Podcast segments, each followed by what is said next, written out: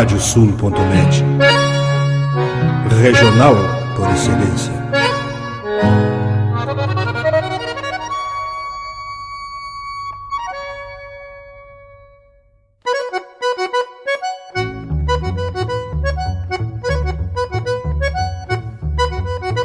Está aberta a porteira, nem se preocupe em fechá-la. Recorra do plano à várzea, palmo a palmo da hacienda. Não há de curar bicheira, nem recrutar manada, porque se fez cimarrona e mais crioula. Radiosul.net para bebedouro das almas.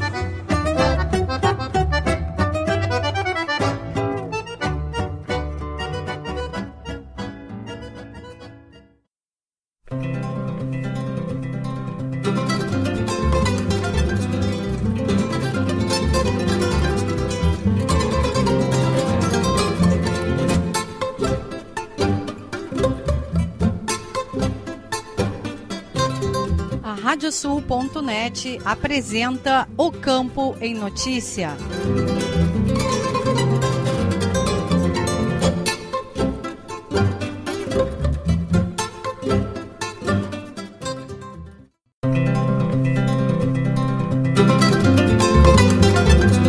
Olá, eu sou Ieda Risco, estamos começando o programa O Campo em Notícia. Vamos trazer neste espaço o resumo da semana com os fatos mais importantes para quem vive no campo e para quem quer estar atualizado com os acontecimentos rurais. O programa é uma produção da AgroEffective em parceria com a Radiosul.net. Vamos aos destaques. Carcaça inteira de búfalo será preparada em Festival Binacional de Gastronomia. A BCC realiza a última prova seletiva para o freio de ouro produtor deve revisar todos os dados da propriedade antes de declarar o ITR. Abertura da colheita do arroz terá novidades no formato e programação. Pecuaristas devem gerenciar os riscos com partos e reduzir dor de terneiros. Programa Touro Jovem inicia a avaliação de touros de nova safra. Cooperativa Educred completa 20 anos de atuação junto aos professores. E ainda, as cotações das principais commodities agropecuárias, a previsão do tempo, a agenda de eventos e remates e as notícias da rede. O programa Campo e Notícia conta com a parceria de rádios que formam rede com o nosso noticiário. Estão conosco as rádios Poatã de São José do Ouro, Fandango de Cachoeira do Sul, Soledade de Soledade, Cidade de Cacique Doble, Integração de Restinga Seca, 107 de Tapejara, Minuano de Alegrete, Delta e Difusora de Bagé, Rádio 96 de Uruguaiana, Pitangueira de Itaqui, Sorriso de São Martinho, Difusora de Arroio Grande, Missioneira de São Luís Gonzaga, Planetário de Espumoso, A Folha de Não Me Toque, RCC de Santana do Livramento e Cotricel de São Cepé. Vamos agora com a previsão do tempo no programa O Campo em Notícia.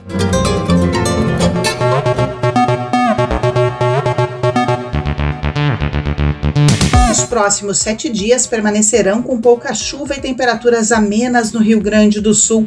Neste sábado, a nebulosidade vai seguir predominando e ocorrerão chuvas fracas e isoladas na maioria das regiões, principalmente na campanha, Zona Sul e no litoral. No domingo, o ingresso de uma massa de ar seco manterá o tempo firme e as temperaturas amenas em todo o estado. Na segunda e na terça-feira, o ingresso de ar quente e úmido favorecerá a elevação das temperaturas, com valores acima de 25 graus na maior parte das localidades e possibilidade de chuva fraca e isolada somente na zona sul.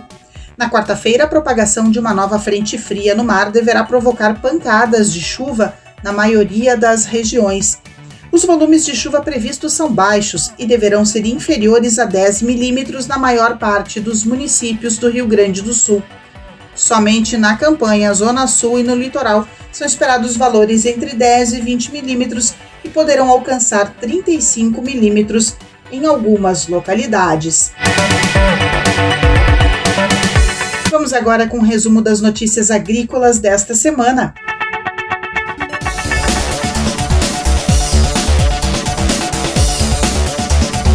Produtor deve revisar todos os dados da propriedade antes de declarar o ITR. Segundo especialista, em alguns casos, é preciso se munir previamente de documentos que vão garantir o recebimento de isenções. Nestor Tipa Júnior. O prazo para o início das declarações do Imposto Territorial Rural, ITR, inicia em breve, no dia 16 de agosto.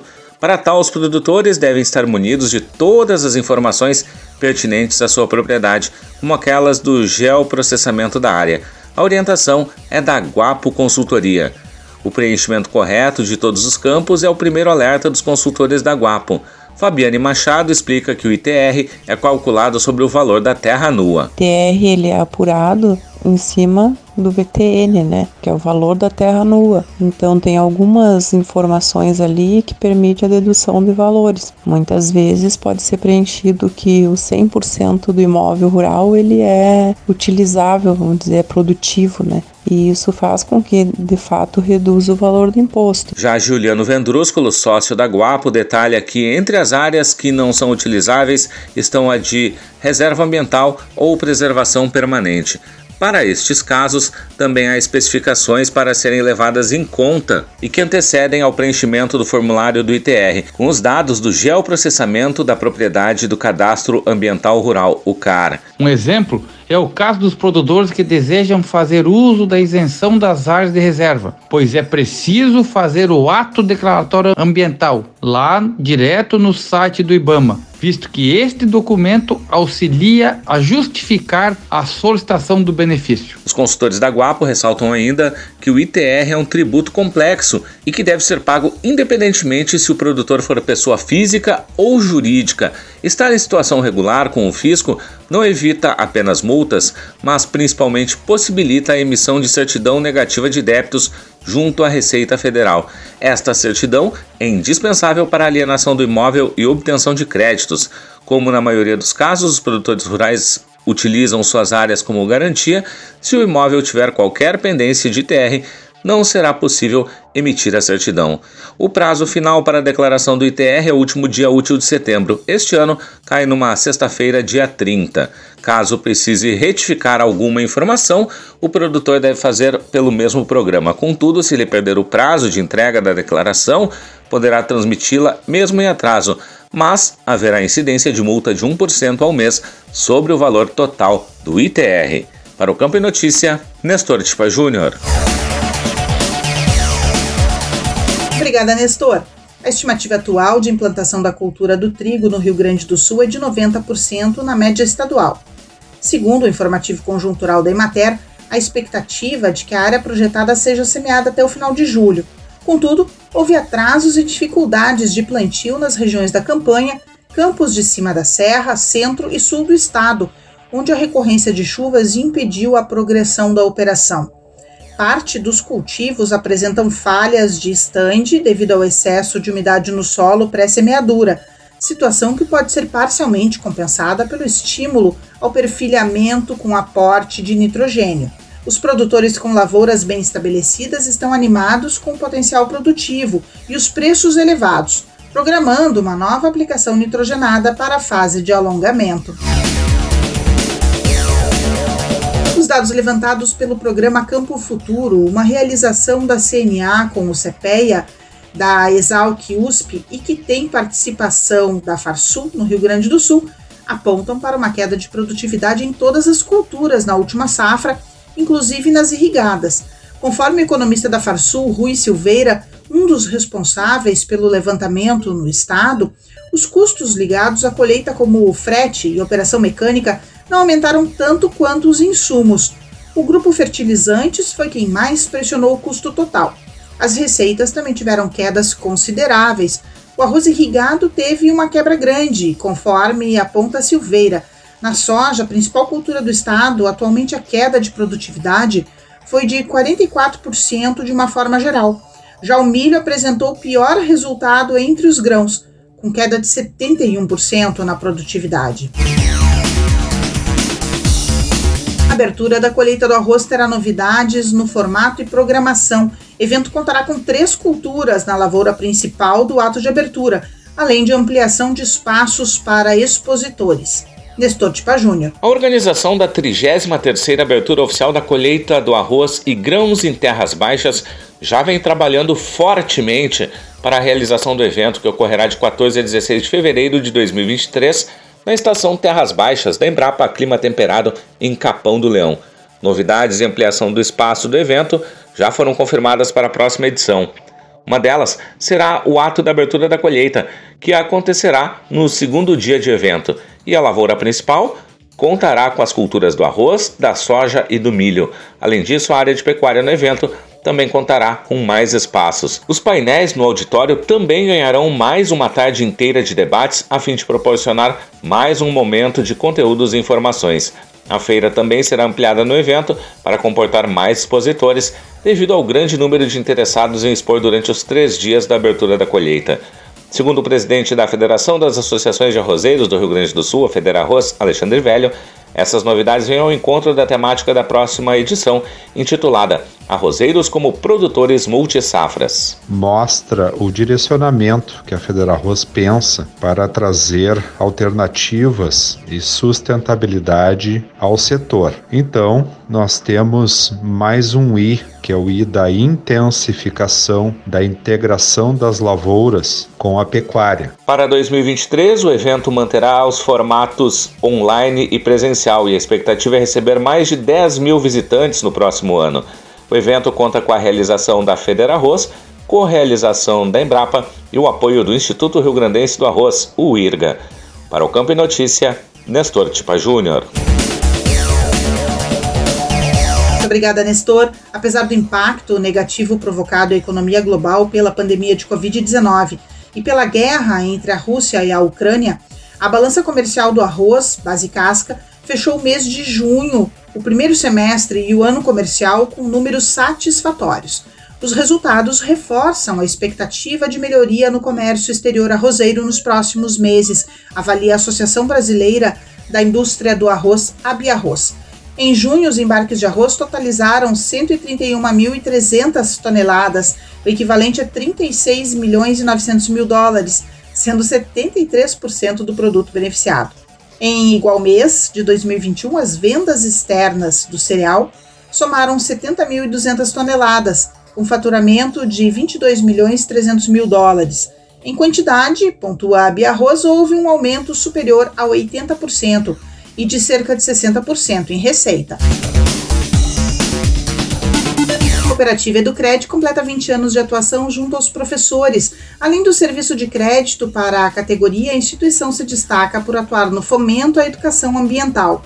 Nestor Tipa Júnior. Um núcleo formado por 24 professores associados da Associação Gaúcha dos Professores Técnicos de Ensino Agrícola, GPTEA, deram início em 19 de julho de 2022 a uma história no cooperativismo de crédito. Após reuniões e seminários, foi criada a Cooperativa de Economia e Crédito Mútuo dos Professores da Região Metropolitana de Porto Alegre, a Educred. O diretor-presidente da cooperativa, Elson Sena, lembra que a Educred foi pensada para atender às necessidades de crédito aos professores que fosse rápido, eficaz e atendesse à categoria que tem nos seus salários uma desvalorização contínua.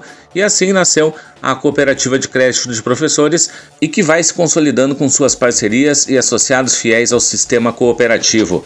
O dirigente reforça que, além do atendimento voltado ao crédito mútuo, a Educred tem na gestão socioambiental uma ferramenta de função social e ambiental muito forte para atender os associados e suas comunidades.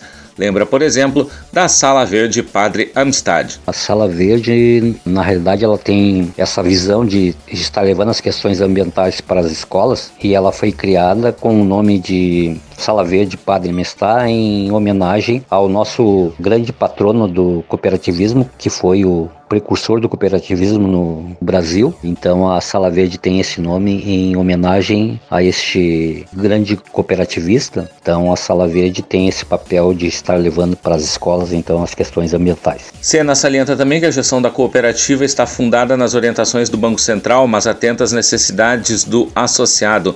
O diretor-presidente da Educred agradeceu aos associados pela confiança e parceria nessas ações e espera que a cooperativa possa sempre estar próxima e atendendo às necessidades deles. A área de atuação da cooperativa Educred compreende 31 municípios da região metropolitana de Porto Alegre. Além dos serviços de crédito e assessoria financeira, a instituição também oferta convênios aos associados com empresas nas áreas de saúde, educação e serviços. Para o Campo e Notícia, Nestor Tipa Júnior. Obrigada, Nestor. E chegou o momento de sabermos as cotações dos produtos agrícolas.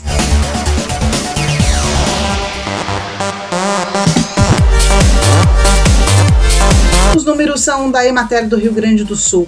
Arroz em casca, preço médio de R$ 73,97 a saca de 50 quilos.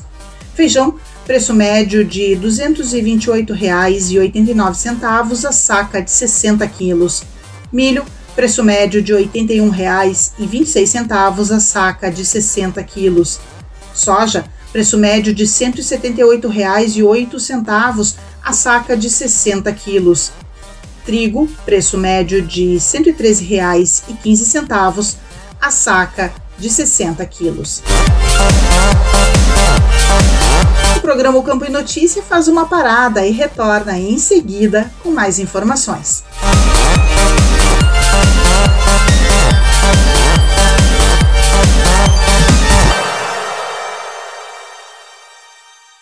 Canta, canta, minhas chilenas, chacoalha no mas teus guiso. Nesta ponta d'égua que vão a trote estendido, enredei lá no tupete o mais lindo dos chiflidos.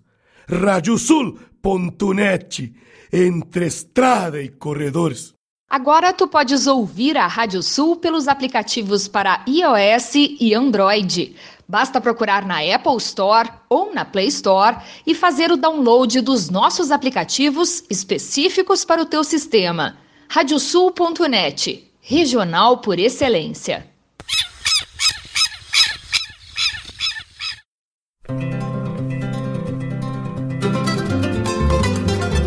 A Radiosul.net está apresentando o Campo em Notícia.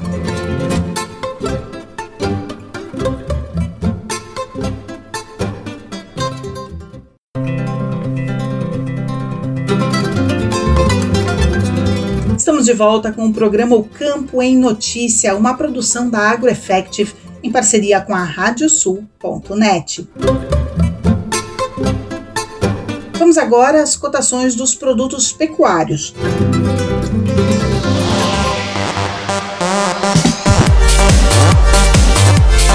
Os números são da Emater do Rio Grande do Sul. Boi para abate, preço médio de R$ 11,11 o quilo vivo. Búfalo, preço médio de R$ 9,71 o quilo vivo. Cordeiro para abate, preço médio de R$ 9,98 o quilo vivo. Suíno tipo carne, preço médio de R$ 5,43 o quilo vivo. A vaca para abate, preço médio de R$ 10,08 o quilo vivo. E o leite, preço médio de R$ 2,67 o litro. Continuamos agora com as notícias que foram destaque na pecuária.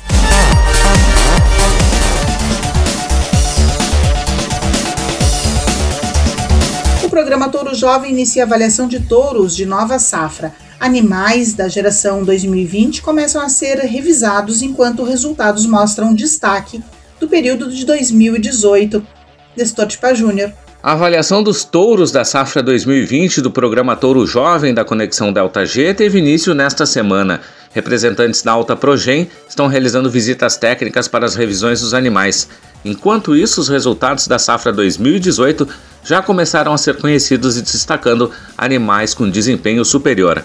De acordo com o presidente do Conselho Técnico da Conexão Delta G, Bernardo Peter, já foram divulgados os resultados nos desempenhos de progênios de touros jovens da geração. No Brafor, dois exemplares se destacaram entre os animais DECA 1, que são aqueles ranqueados entre os 10% melhores. Então nós já temos essa primeira avaliação aí, desempenho da progenie deles, desses touros jovens, até o desmame, e pós-desmame baseada na genômica.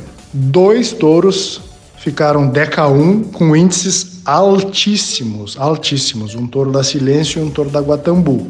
Já no Hereford, um touro da estância Silêncio também se destacou entre os animais DECA 1 e já está contratado pela Alta Progen. O programa de touros jovens da Conexão Delta G, além de promover e disseminar o processo genético entre os rebanhos participantes do programa, fornece informações de progenie para identificar de forma mais rápida e precisa os touros superiores e no futuro poderão ser utilizados intensivamente na reprodução. Para o Campo e Notícia, Nestor Tipa Júnior. Obrigada, Nestor. E o Instituto Desenvolve Pecuária realizou mais uma edição do Prosa de Pecuária. O assunto abordado nesta semana foi revisando partos, o que, como e principalmente o porquê fazer, com o professor de Medicina Interna de Ruminantes da Universidade Federal de Santa Maria, Marcelo Cecim. Ele iniciou sua apresentação falando sobre os riscos que envolvem os extremos na idade das mães. Segundo o especialista, Vacas velhas ou muito jovens apresentam risco obstétrico. Ele também afirmou que vacas magras e gordas também necessitam de atenção especial. Com relação à idade das vacas, assim detalhou que a vaca velha está mais sujeita a cansar durante o parto. Já as novilhas, aquelas emprenhadas com 15 meses, vão parir com 24 meses. As contas semestrais do Fundo de Desenvolvimento e Defesa Sanitária Animal do Rio Grande do Sul, Fundesa, foram aprovadas em Assembleia Geral Virtual. O saldo atual do Fundesa é de 112 milhões e 400 mil reais. No semestre, foram arrecadados 11 milhões e 400 mil reais entre contribuições de produtores e indústrias e receitas financeiras. Também, segundo os números, houve um aumento de 4,8% na arrecadação de contribuições, o que é considerado normal, já que alguns setores vem elevando os abates, segundo o presidente do Fundesa, Rogério Kerber. No primeiro semestre foram aplicados mais de 3 milhões e 800 mil reais em indenizações, capacitações de técnicos do Serviço Veterinário Oficial e aquisição de insumos e equipamentos carcaça inteira de búfalo será preparada em Festival Binacional de Gastronomia. A ação das Cribu ocorrerá no evento A Ferro e Fogo, que faz parte do sétimo Festival Binacional de Enogastronomia. Nestor Tipa Júnior. Os apreciadores da boa mesa poderão desfrutar da experiência de degustar a carne de búfalo que será preparada durante o projeto cultural e gastronômico A Ferro e Fogo, organizado pelo chefe Marcos Live durante o sétimo Festival Binacional de Enogastronomia, no dia 30 de julho. O evento será realizado no encontro das cidades fronteiriças Ribeira, no Uruguai, e Santana do Livramento, no Brasil, e reunirá 20 assadores uruguaios e 20 brasileiros em torno do fogo. A participação do Búfalo Gaúcho é uma iniciativa da Associação Sulina de Criadores de Búfalos, Ascribu, em parceria com a Agropecuária Búfalos do Pampa e a Estância Guará, ambas de Rosário do Sul. O vice-presidente da Ascribu, Rafael Gonçalves, destaca que o búfalo vem ocupando um espaço importante na produção de proteína vermelha. A carne de búfalo apresenta características nutricionais, se comparada com a dos bovinos, que torna ela uma opção mais saudável, pois apresenta 40% menos de colesterol, 55% menos de calorias e, em contrapartida, 11% mais de proteínas e 10% mais de minerais. Isto proporciona uma proteína vermelha de menor colesterol, mais saudável e com a qualidade superior. Gonçalves cita também que a criação dessa espécie requer menos insumos, principalmente medicamentos, pois é um animal que apresenta uma rusticidade maior em relação à verminose e dificilmente pega carrapatos. Na ocasião, será disponibilizada uma carcaça de novilho criado a campo e já selecionado para ser assada. Para o Campo e Notícia, Nestor Tipa Júnior. Mais uma vez, obrigada, Nestor. Mais um ano de crescimento na participação de ovinos na Expo Inter e nesta edição serão 892 exemplares de 15 raças e as variedades naturalmente coloridas de mais de 160 expositores de São Paulo, Paraná, Santa Catarina e Rio Grande do Sul. Segundo a Associação Brasileira dos Criadores de Ovinos, a ARCO, é um incremento de 10,3% em relação ao número de animais da edição de 2021 que foi de 809. Segundo o presidente da entidade, Edmundo Ferreira Gressler, já havia uma expectativa de crescimento pelos expressivos números registrados na Fenovinos neste ano, e isso trazia a certeza de que o crescimento da Expo Inter seria uma realidade. Outro destaque desta edição é a participação da raça Lacaune, que fez a sua última participação em 2008. Os animais são de dois expositores de Santa Catarina. A Secretaria da Agricultura, Pecuária e Desenvolvimento Rural divulgou o regulamento para a exposição de animais na Expo Inter. As inscrições para os animais de argolas vão até 1 de agosto. Para animais rústicos, as inscrições seguem até 10 de agosto como nos anos anteriores, devem ser feitas por meio das associações de criadores. O regulamento também traz informações sobre as exigências sanitárias para a entrada dos animais no parque em esteio. A diretora do Departamento de Defesa e Vigilância Sanitária Animal da Secretaria, Rosane Colares, lembra que deverão ser apresentadas as guias de trânsito animal e demais documentos ou sanitários e fiscais, conforme prevê a legislação.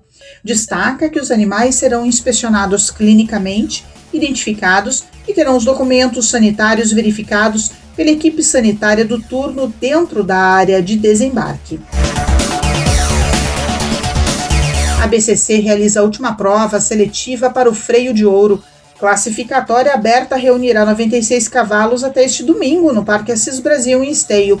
Nestor Tipa Júnior traz as informações. A pista do cavalo crioulo no Parque de Exposições Assis Brasil em Esteio receberá os últimos candidatos a uma vaga na final do Freio de Ouro. A classificatória aberta ocorre até este domingo, 24 de julho, e a seletiva é destinada a todos que já se credenciaram ou mesmo participaram de alguma classificatória do ciclo e ainda não obtiveram a vaga na grande final, marcada para acontecer durante a Expo Inter entre os dias 31 de agosto e 4 de setembro. Eduardo Azevedo, executivo de provas da Associação Brasileira de Criadores de Cavalos Crioulos, a ABCC, diz que a expectativa é grande para esta última prova. Sempre essa última classificatória, a gente tem uma expectativa grande nela, né? Porque ela é muito procurada, a gente está com as vagas cheias, né? Vamos ter 48 fêmeas e 48 machos. Então, uma expectativa grande de fechar o ciclo com chave de ouro. A gente está com tudo pronto. O Conselho Deliberativo Técnico da BCC já divulgou os nomes dos seis jurados que vão atuar na avaliação.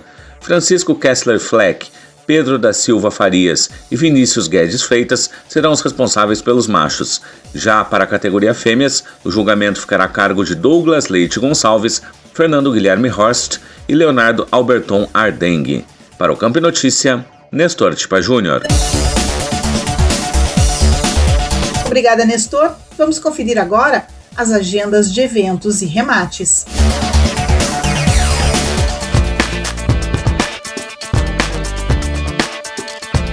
Os remates chegam com Leôncio Severo. Contigo, Leôncio. Olá, Ieda. Dia 26 de julho acontece o leilão virtual Marca 11 na Resenha 2022. O remate começa às 8h30 da noite pelo canal do programa Cavalos do YouTube. Remata Gonçalo Silva Remates. Informações em gsremates.com.br. E o próximo remate legado geral da Abascal em São Cepé acontece no dia 29 de julho no Parque do Sindicato Rural do município. Remate começa a partir das 4 da tarde com transmissão ao vivo pela TNT Produtora. Informações em abascalrural.com.br. Obrigada, Leôncio. E a agenda de eventos chega agora com Vitória Pimentel.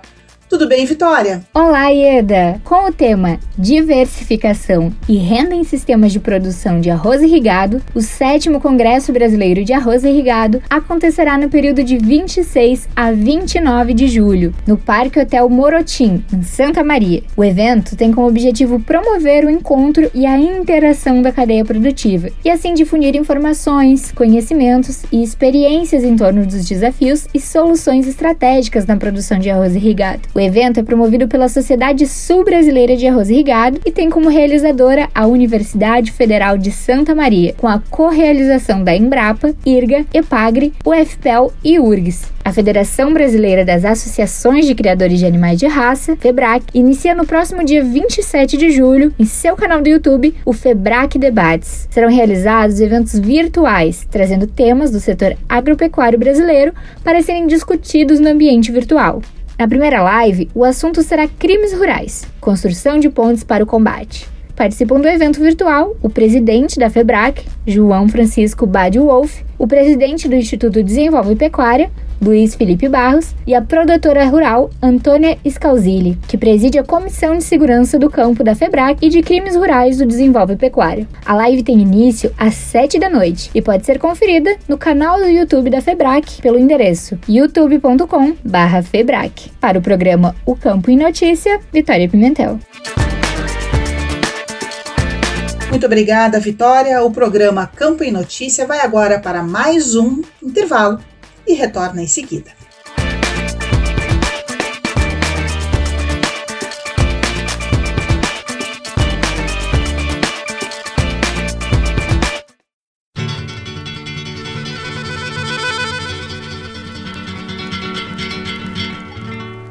Vou para Uruguaiana no fim de semana ver os pirilampos se multiplicando, um touro berrando na costa do mato do Ibirocai. Se eu pudesse ontem, eu já tinha ido num vagão de carga desse que cê vai matar a saudade de tomar um banho no rio Uruguai. Se eu pudesse ontem, eu já tinha ido num vagão de carga desse que cê vai matar a saudade de tomar um banho no rio Uruguai. Vou saber das novas da Santana Velha, pescar um dourado Ibiqui, pegar a guitarra, visitar a barra do rio Quaraí. Vou passar a ponte num trote chasqueiro, eu sou missioneiro, não me leve a mal, embora cestroso, vou arrastar o toso na banda oriental. Vou passar a ponte num trote chasqueiro. Eu sou missioneiro, não me leve a mal. Embora cestroso, vou arrastar o toso na banda oriental.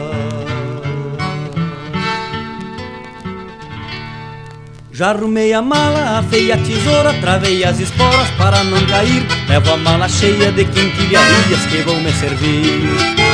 A chave de arame eu vou levar comigo, velha ferramenta de trabalhador. Ainda tenho cisma do serviço bruto, sou alambrador.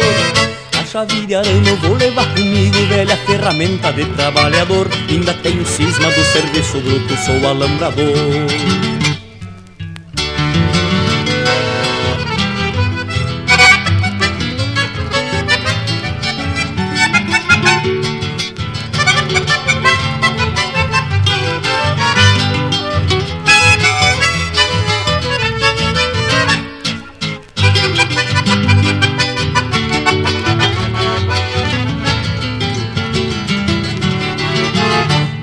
Uruguaiana no fim de semana ver os pirilampos se multiplicando, um touro berrando na costa do mato do Ibirocai. Se eu pudesse ontem eu já tinha ido num vagão de carga desse que cê vai matar a saudade de tomar um banho no rio Uruguai. Se eu pudesse ontem eu já tinha ido num vagão de carga desse que cê vai matar a saudade de tomar um banho no rio Uruguai. Se eu pudesse ontem eu já tinha ido num vagão de carga desse que cê vai matar a saudade de tomar um banho no rio Uruguai. Se eu pudesse ontem eu já tinha ido num vagão de carga desse que cê vai matar a saudade de tomar um banho no rio Uruguai. Vou pra Uruguaiana no fim de semana, vou pra Uruguaiana no fim de semana, vou pra Uruguaiana no fim de semana, vou pra Uruguaiana. Canta, canta, minhas chilenas, chacoalha no mas teus guiso. Nesta ponta d'égua que vão a trote estendido, enredei lá no tupete o mais lindo dos chiflidos. Radiosul.net, entre estrada e corredores.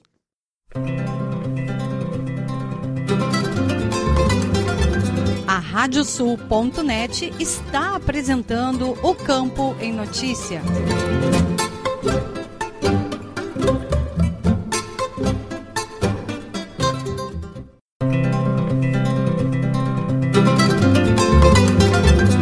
Estamos de volta com o programa o Campo em Notícia, uma produção da AgroEffective em parceria com a Radiosul.net.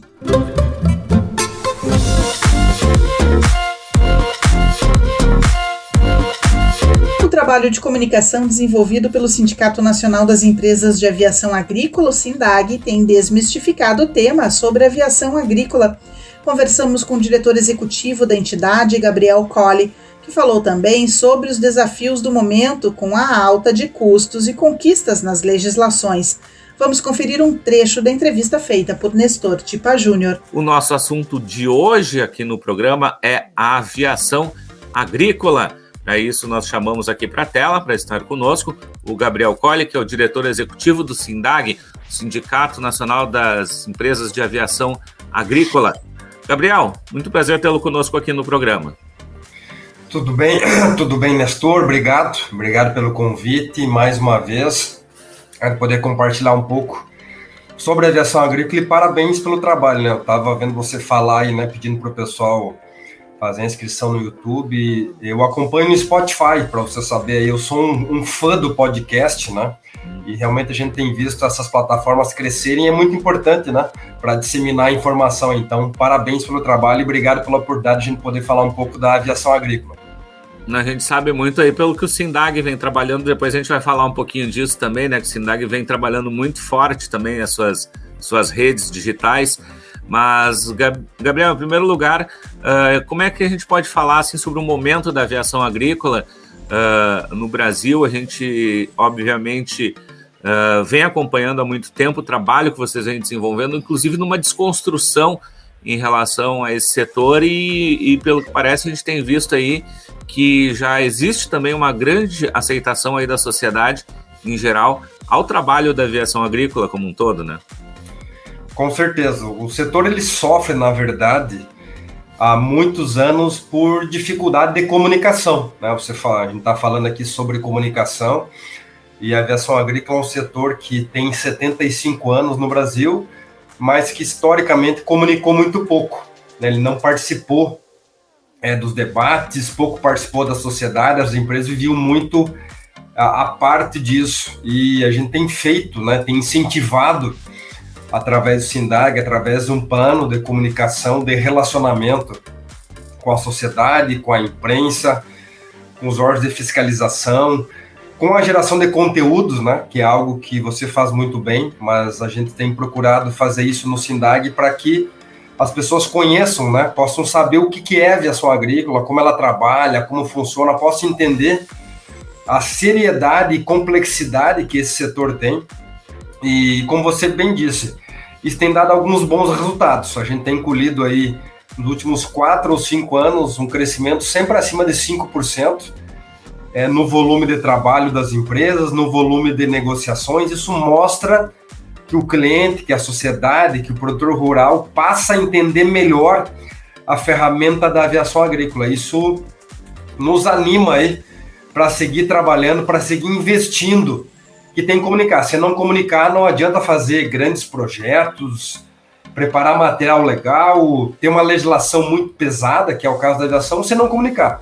Então a gente tem investido muito, o setor, o, o momento ele é positivo, com uma série de preocupações, né? a gente não vive, a, como eu disse antes, a gente não vive a par da sociedade, a gente tem a preocupação com esse ambiente político, isso afeta o preço de tudo, né? A gente tem uma preocupação muito grande com o preço dos insumos agrícolas, é, com o preço dos combustíveis, né? A aviação está dentro desse contexto do agro que está preocupado com os próximos quatro, cinco, seis meses, o que, que vai acontecer é, com a nossa economia, com a nossa política no Brasil, porque isso vai impactar a próxima safra, né? os preços que estarão sendo praticados para o produtor rural. Pois bem, né? Justamente isso, né? A gente sabe, né, que o que uh, a gente vem falando, a gente falou no início do ano, lá na abertura da colheita do arroz, uh, no qual o Sindag também participa aí ativamente de, desse evento, uh, sobre o crescimento, né? Cada vez mais a gente tentando um crescimento, mas esse crescimento também obviamente traz essas preocupações como falaste, né? Nós temos um cenário econômico, aumento de combustíveis que impacta lá para o produtor, mas a aviação agrícola também não escapa uh, desse cenário, né? Exatamente, né? a aviação está dentro desse contexto. Só como curiosidade, né, quem está acompanhando aqui, desde janeiro até agora, o combustível da aviação agrícola ele, ele aumentou quase da aviação como um todo, né? Não só da aviação agrícola, mas ele aumentou quase 80%, que basicamente é o índice muito parecido com o combustível quando a gente vai no posto, né? Abastecer o carro.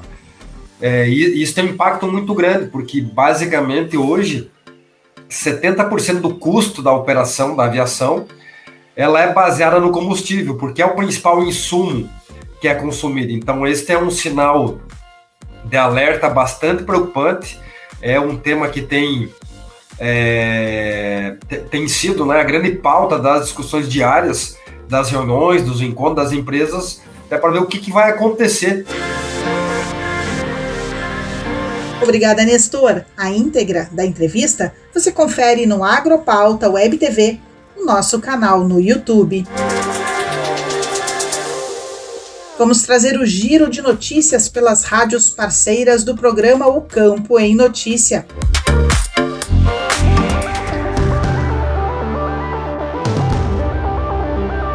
Rafael da Silveira Rosa, da Rádio Integração de Restinga Seca. Na região centro, o município de Agudo realizou esta semana a entrega do prêmio Agro Agudo. Foram agraciadas nove categorias, além dos destaques dos números na produção de arroz e soja, outras duas culturas chamam a atenção na produtividade no tabaco, que é a segunda fonte de maior arrecadação, e no moranguinho, que foram colhidas 250 toneladas da fruta na última safra. O secretário de Agricultura, Giovanni Noy, destaca a importância deste prêmio. Nisso, porque em 63 anos da história, no nosso município de Agudo é a primeira vez que nós conseguimos reunir todas as pessoas, todas as figuras que são importantes e que estão atreladas ao setor agropecuário do nosso município de Agudo. Os trâmites sejam facilitados, a burocracia seja deixada de lado, as coisas avancem e de fato a gente consiga melhorar a vida do trabalhador que está gerando e produzindo aqui no nosso município de Agudo, pode ter certeza que assim será. Especial para o Campo Notícias da Rádio Integração de Restinga Seca 98,5 FM, Rafael da Silveira Rosa.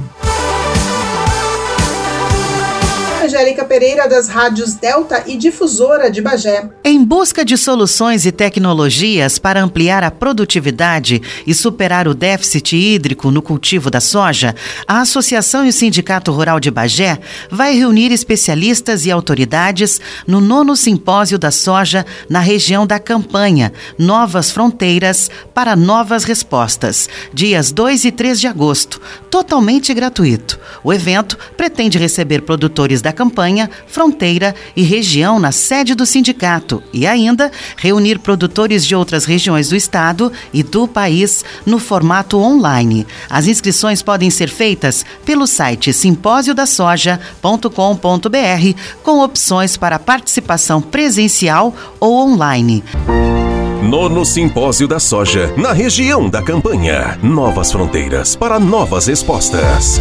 Dias 2 e 3 de agosto, na Rural de Bagé. Inscrições presencial e online. Garanta sua vaga em simpósio-da-soja.com.br e participe. De Bagé, para o programa Campo em Notícia, falou Angélica Pereira.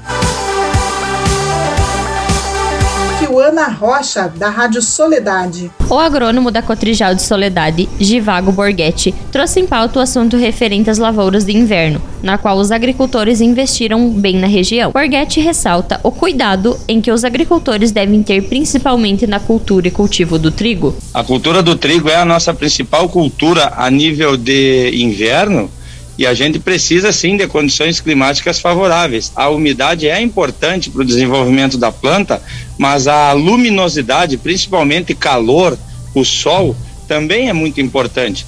E os produtores eles apostaram mais esse ano na cultura do trigo por dois fatores.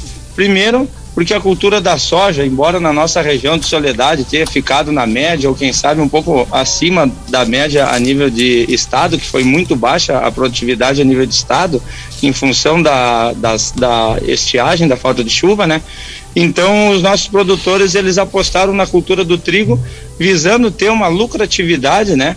Uh, para compensar essa perda de produtividade que se teve na safra de verão obviamente que fizeram seguros, encaminharam os, os, os, projetos a banco, enfim, e também por causa do preço da cultura do, do trigo, né? Trigo nunca teve uns patamares tão altos de, de preço, em torno aí de 115 reais a saca, mas também convém frisar que o custo de produção também subiu bastante. Em especial para o Campo em Notícia, da Rádio Soledade 104.5, Kiwana Rocha. Amélia Freitas, da Rádio A Folha, de Não Me Toque. Cai o número de produtores de leite no estado. Segundo uma estimativa da Imater, no ano de 2017, o município de Não Me Toque contava com 132 produtores de leite. Em 2021, esse número caiu para 80 e a expectativa é que a redução seja ainda maior neste ano. Luiz Carlos Schuster, proprietário do sítio Raiar do Sol com mais de 40 anos de tradição na produção de leite, recentemente mudou o ramo para a produção de gado de corte.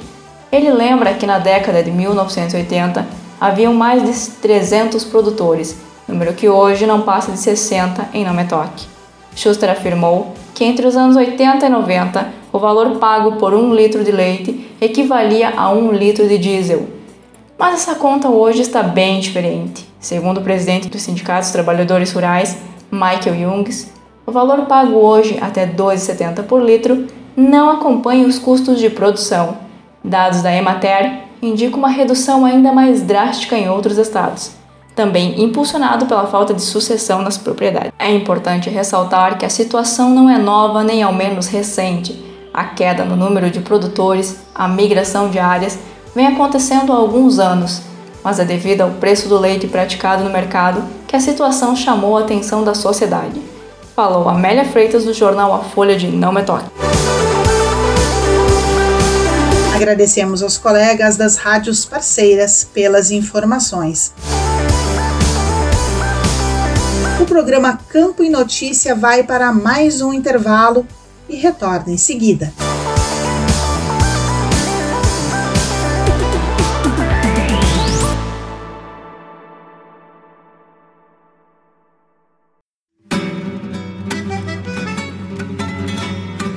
Acompanhe todas as terças-feiras às 20 horas na radiosul.net, programa Cavalo Crioulo em Debate. Apoio. Parceria Leilões, Porto Martins Crioulos, Terra Sol Toyota, Caxias e Bento, Tinho Donadel Assessoria Equina, Cabanha Três Taipas, Celaria Uguim, Central de Reprodução Schmidt Gonzales e Fazenda Sarandi. Parceria JG Martini Fotografias.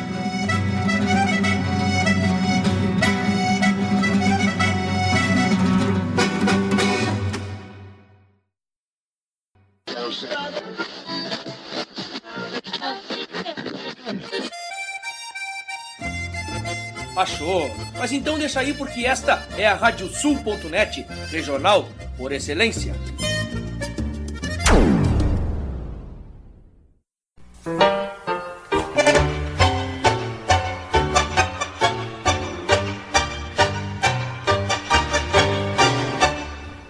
E para os ouvintes da Radiosul.net, aqui Fábio Verardi, te convidando para quinta-feira, às 10 da noite, para curtir o programa Tangos. Curiosidades, colunas especiais e, claro, né, o melhor do tango mundial de todos os tempos, com a parceria aqui e a companhia de muitos e muitos ouvintes que são apaixonados por esse ritmo. Tangos, quinta-feira, 10 da noite e reprise no domingo, às 8 da noite, comigo, Fábio Verardi.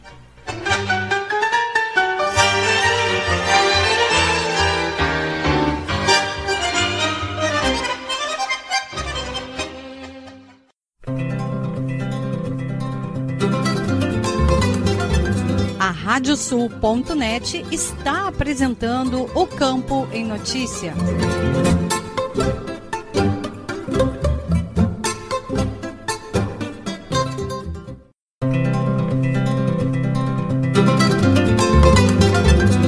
Estamos de volta e este é o programa O Campo em Notícia, uma produção da AgroEffective em parceria com a Radiosul.net.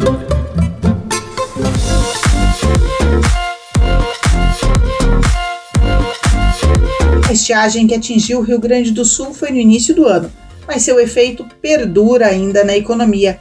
Cadeias produtivas são afetadas, inclusive o comércio e serviço fora da porteira sentem estes efeitos. O economista-chefe do Sistema Farsul, Antônio da Luz, conversou sobre o assunto. Vamos conferir um trecho da entrevista feita por Nestor Tipa Júnior. Nosso assunto de hoje vai ser ainda sobre os efeitos da estiagem na economia gaúcha. Parece que passou tanto tempo já, mas eles ainda estão aí na nossa economia. E mais que nunca, a gente está chamando aqui um grande especialista, um dos maiores especialistas da área econômica do campo no Rio Grande do Sul e no Brasil, que é o economista-chefe do Sistema Farsul, Antônio da Luz.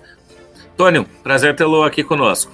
Prazer meu, Nestor, que bom estar aqui contigo, que bom estar aqui com, no teu canal do YouTube, para toda falar para toda a tua audiência. E ainda mais sobre esse assunto, né, que parece que começa a entrar num esquecimento, lamentavelmente, é, mas as, os efeitos da estiagem é, estão aí. É, nós, estamos, nós estamos passando ainda pelos efeitos da estiagem. A perda de grãos passou. Isso aconteceu lá no primeiro trimestre. Agora, os efeitos que a estiagem causa na economia são nós estamos sentindo eles nesse momento. Então, é, é, é, é sim, é um assunto é, que, que precisa ser tratado, porque está doendo, está doendo no bolso todo mundo agora. Pois é, justamente isso, né? Por isso que a gente procurou trazer esse assunto, como eu falei ali no início, Uh, muitas vezes o pessoal esquece, parece que faz tanto tempo, foi lá no início do ano, mas existe todo essa, esse rebote, esse efeito que, que é realizado, que ainda tem, né? Muito, a gente vê algumas cadeias produtivas ainda se ressentindo muito em relação a tudo que acontece. E eu queria que explicasse um pouquinho sobre um pouco desses efeitos, né? Bom, é, Nestor, a gente sempre tem que lembrar que a nossa economia ela é composta a, a, economia do agronegócio, né, de uma maneira geral, ela não é só agricultura. Ela é agricultura, ela é indústria, ela é serviços. E essa, e essa agricultura, essa, esse agronegócio, ele, ele tem indústrias e serviços fornecendo para a agricultura e tem indústrias e serviços que têm no produto a, da agricultura a sua, a, a sua matéria-prima para desenvolver o seu. Então, quando nós, quando nós uh, uh, olhamos para uma estiagem, nós não podemos considerar apenas as perdas que nós temos dentro da agricultura. Porque quando nós consideramos o impacto da agricultura nos outros setores, nós sabemos que para cada real que nós perdemos ou que ganhamos na agricultura, nós, nós temos R$ 3,20 que nós perdemos porque deixamos de gerar ou que geramos fora da agricultura. Então, um ano de super safra que eu produzi um real a mais, vai ter R$ 3,20 a mais fora da agricultura, fora da porteira, sendo criados. Criado pelo setor de transporte, pela indústria de alimentos, pela indústria de máquinas, pela indústria de fertilizantes, pelos comércios todos é, ou seja, eu gero muito mais lá fora. Ao passo que se eu perco, como é o caso de uma estiagem, eu vou perder para cada real que eu perdi na agricultura, eu perco R$ 3,20. Então não é por acaso, não é de graça que nós, nós temos um, um passado que, que demonstra com muita clareza o tamanho dessas perdas. O Rio Grande do Sul, em 2005, ele teve um PIB negativo da agropecuária é, a, a, no, em 2005, nós tivemos uma estiagem que derrubou o PIB agropecuário e, consequentemente, derrubou o PIB do Estado. Estado teve, teve um resultado negativo. Em 2012, nós tivemos outra estiagem e, e que derrubou o PIB agropecuário, que fez com que o PIB do Estado do Rio Grande do Sul inteiro fechasse negativo. Em 2020, ano que nós também tivemos uma estiagem e a pandemia, nós tivemos queda no, no, na, na, no PIB agropecuário, queda no PIB do Estado. É, o PIB do Estado caiu, o do Brasil caiu, mas o, o, o do Rio, Grande, o Rio Grande do Sul caiu 3% mais que o Brasil justamente por causa da estiagem. Então, mesmo que não tivesse a pandemia, nós teríamos fechado o PIB é, em 2020 negativo em cerca de 3% por conta do fator estiagem. Então, então Nestor, o que, que acontece? É, é, a, as perdas da estiagem elas vão se materializando ao longo do ano, porque eu deixo de colher em março, abril e maio, mas as repercussões da falta desta colheita elas, ela, ela, elas vão elas vão se alastrando ao longo do ano, elas vão permeando os meses seguintes, inclusive o segundo trimestre do ano é onde a gente afunda do ponto de vista do PIB aqui no estado. Dados esses que ainda não foram divulgados, vão ser divulgados em setembro. E quando forem divulgados, é, tu e toda a tua audiência vão ver com muita clareza o tamanho do tombo. Nós vamos levar um tombo muito grande no segundo trimestre do ano. Na próxima divulgação de PIB do Estado, vocês vão ver que nós vamos ter uma perda enorme. E tudo isso por conta dessa grave estiagem que, infelizmente, nós estamos, nós estamos a, acompanhando. Pois bem, né? A gente vê justamente esse que é um, que é um problema, né? Que muitas vezes o pessoal pensa, ah, a perda é só lá no campo, mas não. Existe, como falaste, né? Uh, esse, esse valor que é gerado para fora e principalmente para as cidades do interior, que muitas delas vivem da economia rural, uh, uh, no, no, seu comércio também, no seu, nos seus demais serviços.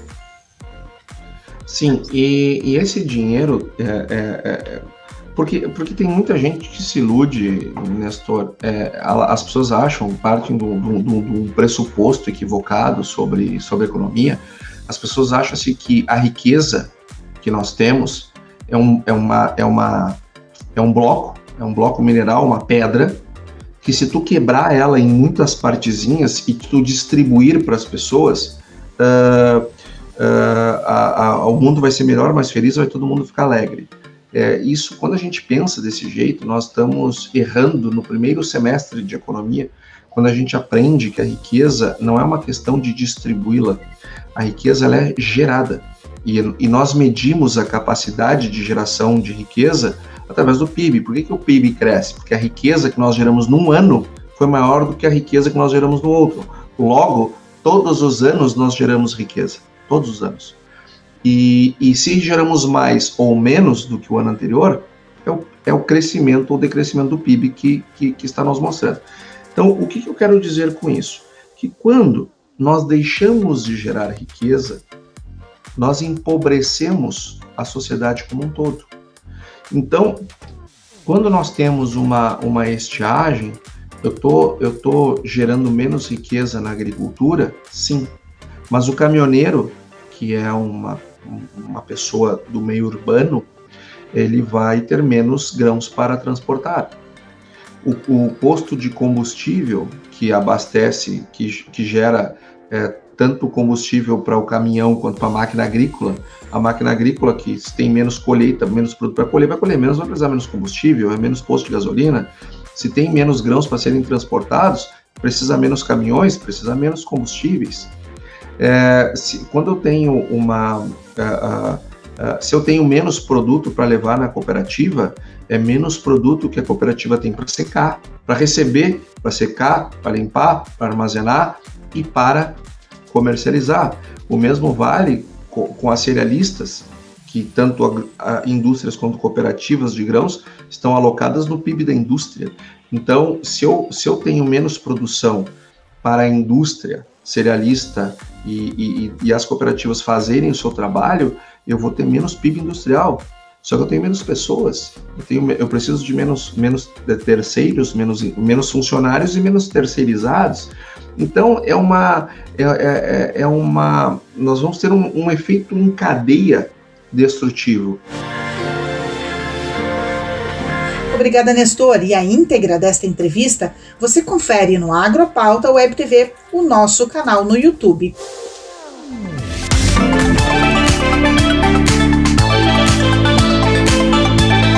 nesta semana, o Agropauta Entrevista fala na segunda-feira sobre a biblioteca virtual da AGPTEA, com o presidente da entidade Fritz Holoff. Já na quinta-feira, será a vez da coordenadora de jovens da FETAG, Jaciara Miller, falar sobre os desafios da juventude rural. As estreias das entrevistas ocorrem sempre às 7 horas da noite. Eu deixo aqui o convite para que sigam as nossas redes sociais no YouTube. O endereço é youtube.com/agroeffective. Se inscreva no nosso canal, ative as notificações clicando no sininho e deixe o seu like nos vídeos. No Spotify, procure por AgroEffective e siga o nosso podcast. Já no Instagram, também procure por agroeff. Isso mesmo, com dois Fs. Nos sigam também no LinkedIn, Twitter e Facebook. Fiquem por dentro da nossa programação e notícias. A melhor notícia acontece aqui. O programa de hoje fica por aqui. A produção do Campo e Notícia é da AgroEffective, em parceria com a Radiosul.net. Nós desejamos a todos um ótimo fim de semana.